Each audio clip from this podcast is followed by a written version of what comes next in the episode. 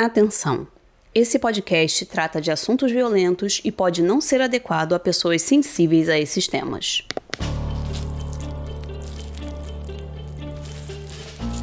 Essa talvez seja a história mais terrível narrada nesse podcast até hoje.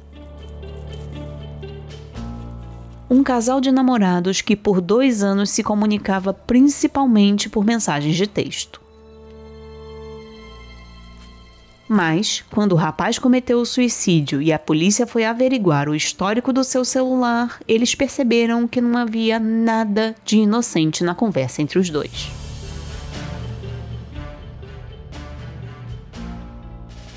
Ao que tudo indicava, Michelle Carter tinha empurrado o seu namorado para a morte. Essa é a Carruagem Sobrenatural o podcast de histórias reais que vão alimentar seus pesadelos. Eu sou Thaís Messora e vou te conduzir nessa viagem sombria.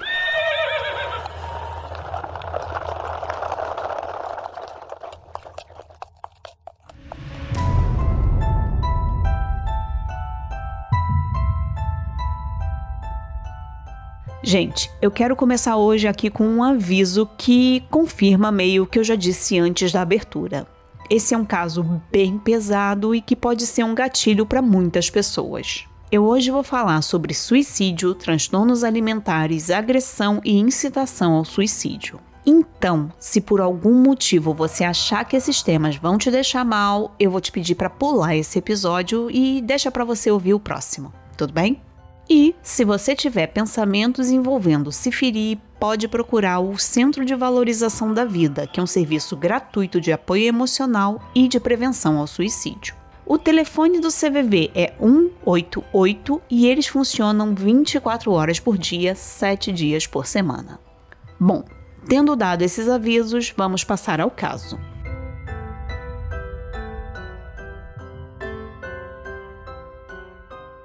Essa é a história da Michelle Carter e do Conrad Roy. Eles eram adolescentes que namoraram à distância entre os anos de 2012 e 2014. Mas o que torna esse relacionamento diferente de tantos outros em que o casal está separado geograficamente é o desfecho. Não foi um namoro que evoluiu para um noivado ou para um casamento. Tampouco eles simplesmente terminaram porque um traiu o outro ou porque eles perderam o interesse. Infelizmente, a relação entre os dois terminou com morte.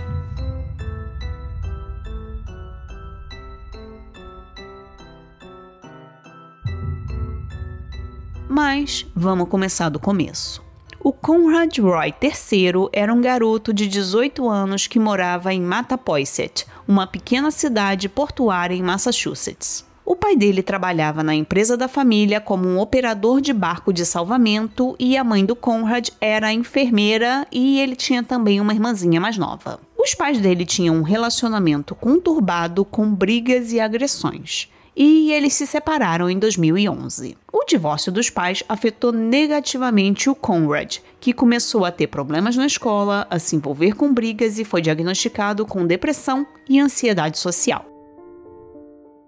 Agora, passando para o outro lado desse namoro, vamos conhecer a Michelle Carter. Ela era uma menina de 17 anos que morava em Plainville, a quase 60 quilômetros de onde Conrad vivia. Os pais dela tinham uma condição financeira melhor do que a família do Conrad, sendo que a mãe dela era corretora de imóveis e o pai era gerente de vendas numa empresa de empilhadeiras. A Michelle sempre é descrita como uma pessoa gentil e que fazia de tudo, eu disse de tudo, para agradar as pessoas ao seu redor. Ela tinha meio que uma necessidade de ser amada, que acabava fazendo com que ela parecesse um pouco carente para quem estava ao seu redor. Os colegas da escola disseram que ela era também muito ingênua e que se ela fizesse alguma coisa que te deixasse chateado, a Michelle pedia desculpas 50 vezes e depois se desculparia por ter pedido tantas desculpas.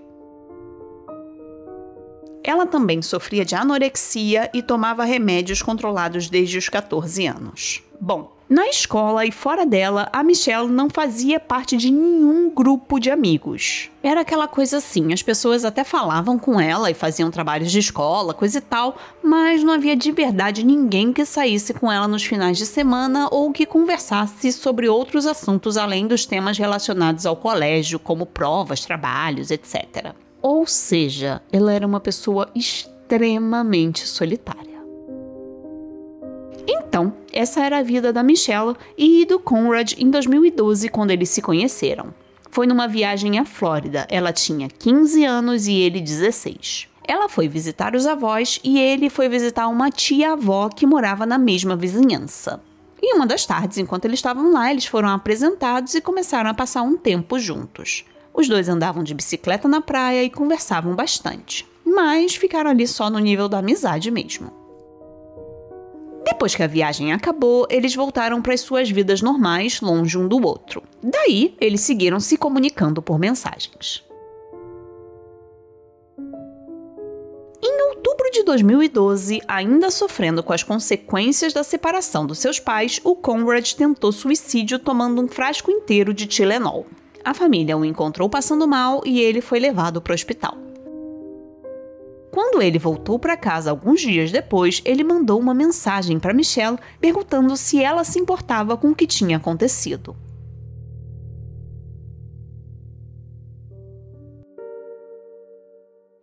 A resposta automática dela foi perguntar se aquilo era culpa dela. Bom, e essa atitude da Michelle confirmava um pouco o que os colegas falaram sobre ela, né? Ela tinha essa necessidade de agradar e se colocava em uma posição em que tudo o que acontecia de ruim em volta dela parecia que era culpa dela. Mais ou menos nessa mesma época, a Michelle também estava enfrentando um momento difícil. Por quê? Sendo ela uma menina extremamente solitária, o único momento em que isso mudou foi quando ela fez uma viagem com um time de softball. Lá, ela conheceu uma menina chamada Alice e elas se tornaram amigas inseparáveis. Passavam o tempo todo juntas, saíam para passear, nadavam na piscina da casa da Michelle e dormiam uma na casa da outra. Mas então, depois de alguns meses, a Alice simplesmente começou a se afastar da Michelle sem dar satisfações. E isso deixou a Michelle realmente arrasada. Depois disso, a Michelle e o Conrad passaram a conversar mais sobre esses assuntos e passaram a se identificar pelas dores que eles compartilhavam. Ele contou para ela como estava com problemas de estômago por causa da sua tentativa de suicídio e ela contou também para ele sobre o transtorno alimentar que ela tinha e como isso tinha afetado o seu fígado. Naquele momento, os dois meio que criaram um laço em torno do sofrimento que tinham em comum, como se os problemas psicológicos que ambos enfrentavam os unissem.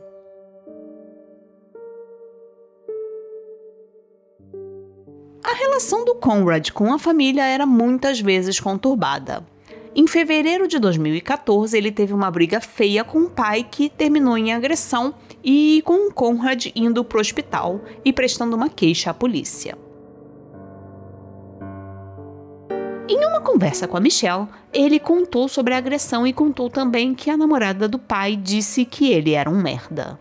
Em junho do mesmo ano, um mês antes da morte do Conrad, a Michelle foi internada numa clínica psiquiátrica para tratar da sua anorexia. Aí ela conversou com Conrad e disse que ele também devia procurar ajuda profissional para tentar superar a sua depressão. Ela disse que, assim como ela, o Conrad não ia conseguir melhorar sozinho.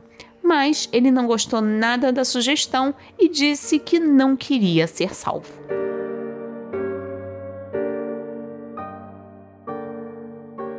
Três semanas depois disso, ele começou a demonstrar constantemente que estava falando sério sobre as suas intenções de tirar a própria vida. Em uma mensagem, ele escreveu: Devemos ser como Romeu e Julieta. E a Michelle respondeu: Ah, eu adoraria ser a sua Julieta. Mas aí o Conrad disse: você sabe o que acontece no final. E a reação da Michelle foi: Ah, não, pelo amor de Deus, nós não vamos morrer, não tem graça nenhuma. Eu achei que você estava tentando ser romântico. E o Conrad respondeu: Hahaha, eu te enganei. Então, o que parecia uma piada com Romeu e Julieta foi crescendo e escalonando ao ponto dos dois começarem a discutir métodos de suicídio, pensando no que seria mais efetivo e com menos chances de ele ser salvo. No início de julho, a Michelle de certa forma aceitou a ideia. Em uma mensagem, ela escreveu: Se essa é a única forma que você acha que será feliz, o paraíso vai te receber de braços abertos.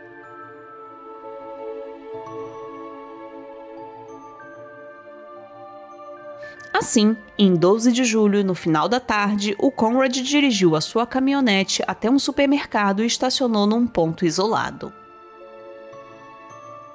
Ele fechou o carro, ligou uma bomba d'água que tinha pego na garagem da casa do seu avô e sufocou com monóxido de carbono até a morte. Poucos dias depois do funeral, a irmã mais nova do Conrad recebeu um e-mail da Michelle dizendo que ela sabia as verdadeiras razões que levaram o Conrad ao suicídio e que a família não devia se culpar pelo que aconteceu. A Michelle também mandou algumas mensagens do Conrad em que ele falava sobre os seus sentimentos. E o tempo todo a Michelle se mostrava ali como uma namorada de luto e pronta para ajudar a família do Conrad com o que quer que eles precisassem. A Lynn, a mãe do Conrad, não sabia do namoro entre o filho dela e a Michelle, mas ela não chegou a estranhar quando descobriu porque ela achou normal que adolescentes não contassem tudo para os seus pais. Em setembro, quando voltaram às aulas, todo mundo na escola percebeu que a Michelle estava arrasada com a perda do Conrad. No dia 13 daquele mês, um dia depois do que seria o aniversário dele, a Michelle organizou um jogo de beisebol beneficente em homenagem ao Conrad e a renda foi revertida para uma instituição de prevenção ao suicídio. Claro que nessa ocasião diversas pessoas compareceram ao evento e demonstraram apoio a ela. Até mesmo as colegas da escola, que antes da tragédia só conversavam com a Michelle sobre os assuntos da escola, passaram a se aproximar mais dela, meio que tocadas com a situação. A Michelle fez também diversas postagens no Facebook sobre o Conrad e sobre como ela sentia a sua falta, e um detalhe peculiar é que em muitas dessas postagens ela cita o seriado de TV Glee.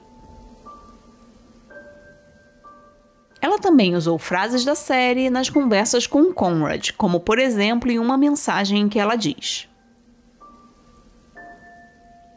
Você foi o meu primeiro amor e eu queria mais do que tudo que você fosse também o último. Essa é uma citação quase literal da personagem Rachel.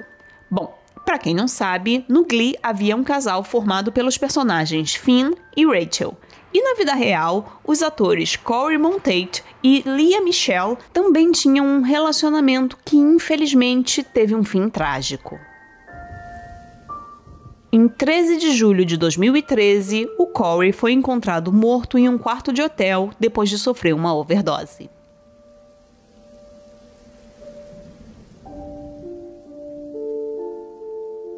Claro que houve toda uma comoção em torno da morte do ator e teve um episódio especial da série em homenagem a ele e muita atenção da mídia.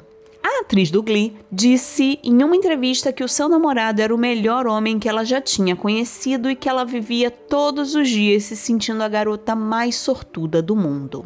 A Michelle usou esta mesma frase em uma mensagem para as amigas depois da morte do Conrad. E esse uso das frases do seriado aponta para duas direções. Por um lado, mostra que ela tinha um desejo de viver algo que ela imaginava ser um amor grandioso e trágico. E, pelo outro, já mostra um certo descolamento da realidade, uma tendência a misturar a vida com a ficção.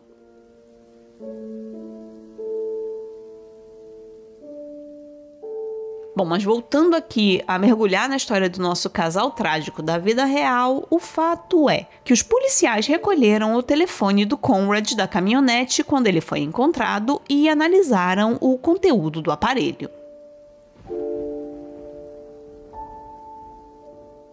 Foi então que eles descobriram que a Michelle não apenas não contou para ninguém sobre as intenções do Conrad, mas ela também o encorajou repetidamente a cometer o suicídio nas duas últimas semanas da vida dele.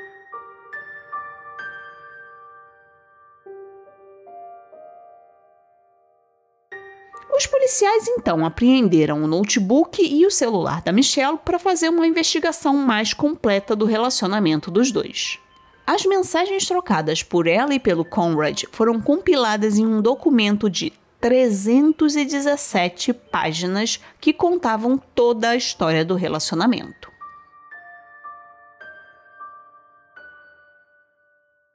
Agora você imagina o choque da família dele ao descobrir que a garota, tão solícita em ajudar e que compartilhava com eles os pensamentos mais íntimos do Conrad, foi também alguém que incentivou o namorado a seguir adiante no seu plano de se matar.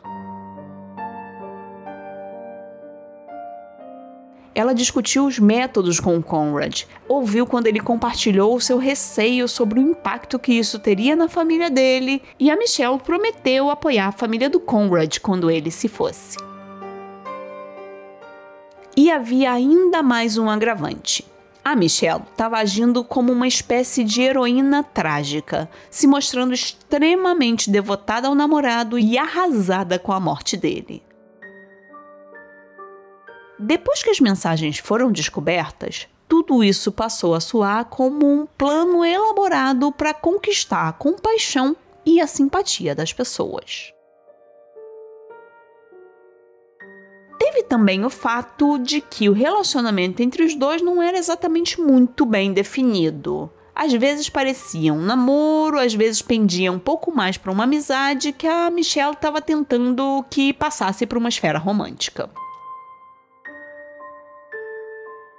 E com isso, algumas pessoas disseram que antes da morte ela se referia a ele como um amigo e que só passou a falar dele como seu namorado depois que tudo aconteceu.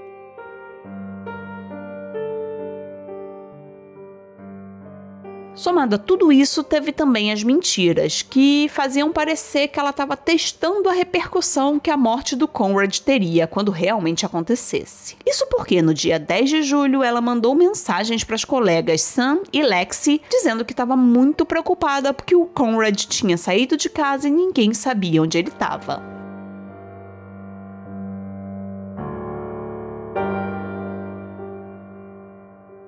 Porém, ela sabia o que ele estava fazendo e que ele estava bem nesse dia. Ela estava trocando mensagens com ele normalmente, ao mesmo tempo que falava com as meninas da escola coisas do tipo: Eu estou perdendo toda a esperança de que ele ainda esteja vivo.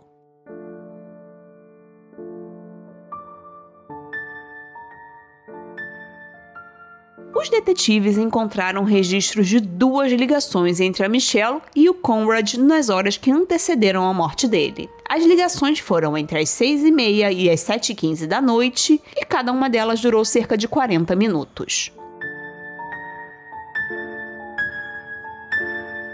A Michelle disse aos detetives que aquela foi uma conversa normal e que ela não sabia o que estava acontecendo naquele momento mas foi de uma mensagem de texto que veio a evidência que a empurrou de uma vez por todas para o banco dos réus.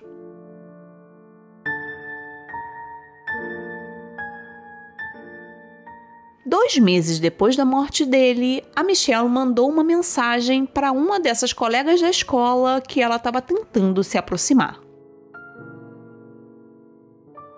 A mensagem dizia: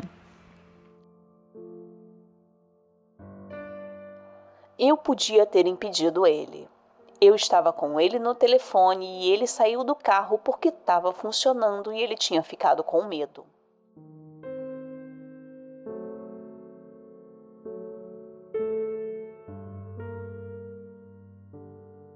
Eu o mandei voltar para a porra do carro.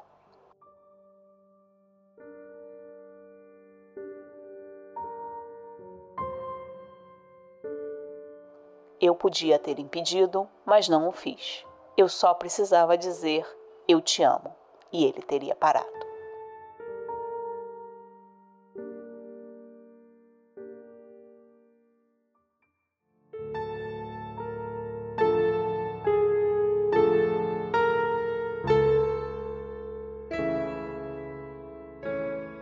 Daí começaram os questionamentos acerca do poder das palavras. As coisas que ela disse para ele foram responsáveis pela sua morte?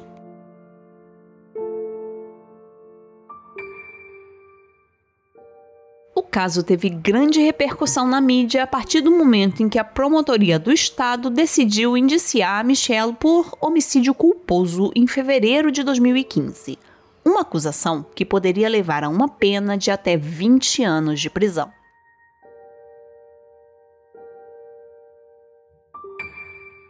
Isso gerou toda uma discussão jurídica porque no estado de Massachusetts não havia uma legislação específica a respeito de instigação e auxílio ao suicídio. Como a opinião pública estava contra ela, o advogado da Michelle a orientou a abrir mão do seu direito de julgamento pelo júri, já que o júri é formado por pessoas comuns sem um amplo conhecimento sobre a lei e que podiam ser mais levadas pela emoção. A estratégia da defesa era mostrar que a acusação era indevida porque ela estava a mais de 60 quilômetros de distância e ela não chegou a ameaçá-lo de verdade. Que ela não disse que ia matar a família dele se ele não fizesse nem nada disso. O advogado também argumentou que o Conrad já tinha tentado suicídio antes e que ele tomou por livre e espontânea vontade todas as ações que o levaram até a sua morte, como a pesquisa dos métodos para escolher como ele faria, pegar a bomba d'água e dirigir até o estacionamento afastado. A defesa também chamou um médico psiquiatra que frequentemente atuava em tribunais dando testemunho profissional em casos envolvendo psicofarmacologia. O Dr. Bragging analisou o histórico médico da Michelle e argumentou que ela estava sofrendo de uma intoxicação involuntária devido à troca dos seus remédios em abril naquele ano, e que essa intoxicação involuntária teria sido a responsável por uma perda da capacidade dela de distinguir o certo e o errado e teria levado a Michelle a achar que a melhor forma de ajudar o Conrad, já que ele estava tão convencido a se matar, seria ajudá-lo a cometer o suicídio.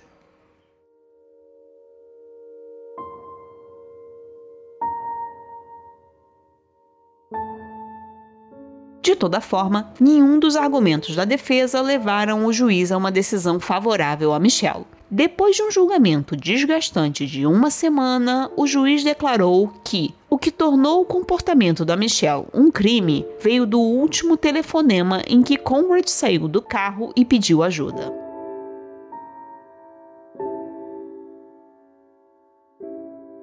Mas ela o mandou voltar para a caminhonete. Não contactou a família dele, não chamou a polícia, não fez nada para ajudá-lo. Ela foi sentenciada a 15 meses de prisão e cumpriu a pena por um ano.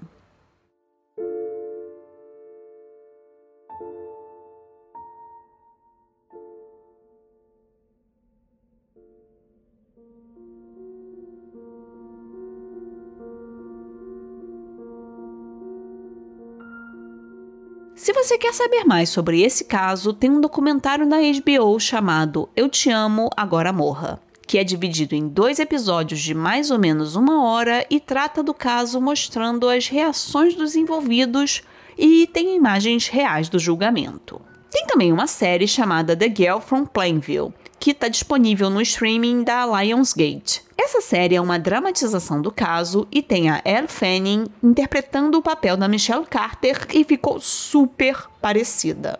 Eu também deixei os links das fontes que eu usei para pesquisa na descrição do episódio. O primeiro link é uma reportagem enorme que, na minha opinião, é a que mais se aprofunda sobre o caso. Então, se você quiser saber mais, é só ler ali. Agora que eu já fiz as indicações, eu queria fazer uma reflexão rapidinha aqui com vocês, porque esse, esse caso me deixou pensando em muitas coisas. Bom, um dos slogans desse podcast é que a realidade é muito mais assustadora do que a ficção. E eu acredito nisso de verdade, porque na ficção, mesmo nos filmes de terror, a gente tem finais felizes ou algo próximo disso. Na ficção, os maus sempre são castigados. E digo mais, na ficção a gente consegue facilmente identificar quem é bom e quem não é. Mas na vida real é aquela coisa, né? O ser humano é muito mais complexo e todos temos as nossas ambiguidades. Então ninguém é completamente bom, assim como ninguém é completamente mal. Que eu quero dizer com isso é que é muito fácil a gente demonizar a Michelle e falar que ela era um monstro sem coração que tramou para matar o namorado só para que ela pudesse se tornar uma garota popular. Mas a verdade é que ela também estava atravessando momentos difíceis e sofria com transtornos psicológicos, além do fato de que ela tinha 17 anos. Claro que o que ela fez é reprovável, terrível e imperdoável. Mas eu acho que num caso desses é importante a gente pensar nos dois lados como seres humanos. O Conrad tinha problemas com a família, tanto que ele tinha sido agredido pelo pai em uma briga e ele via na Michelle o seu único ponto de apoio. Por outro lado, ela também não tinha nenhum amigo e passou muito tempo tentando ajudá-lo. A gente não sabe o que aconteceu. A gente não sabe se realmente, como o psiquiatra falou, foi uma intoxicação involuntária gerada pela troca do medicamento que fez ela ter essa virada de chave, né? De passar de alguém que tentava ajudar o Conrad a melhorar para se tornar alguém que passa a tentar ajudá-lo a concretizar o seu plano de suicídio. E na verdade a gente nunca vai saber.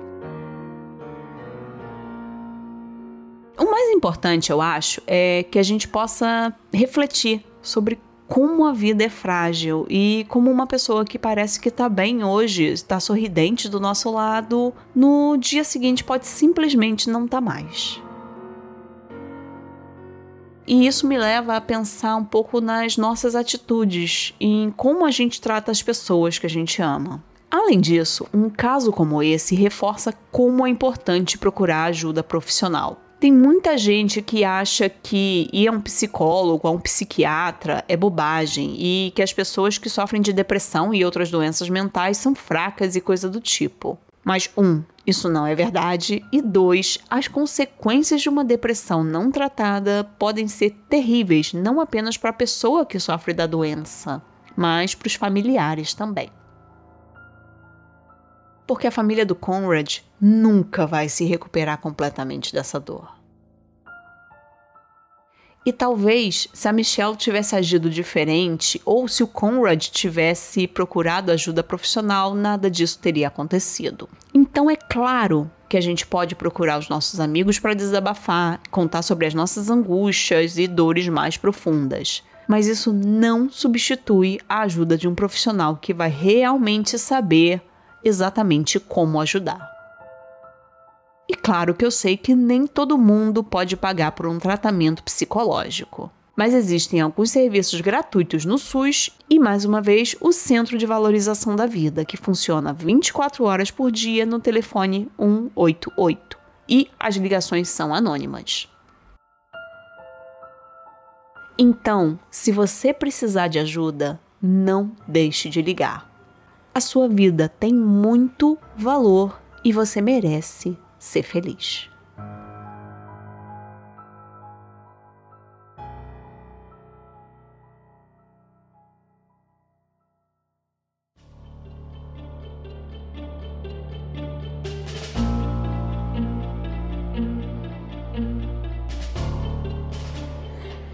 E assim termina a nossa viagem de hoje.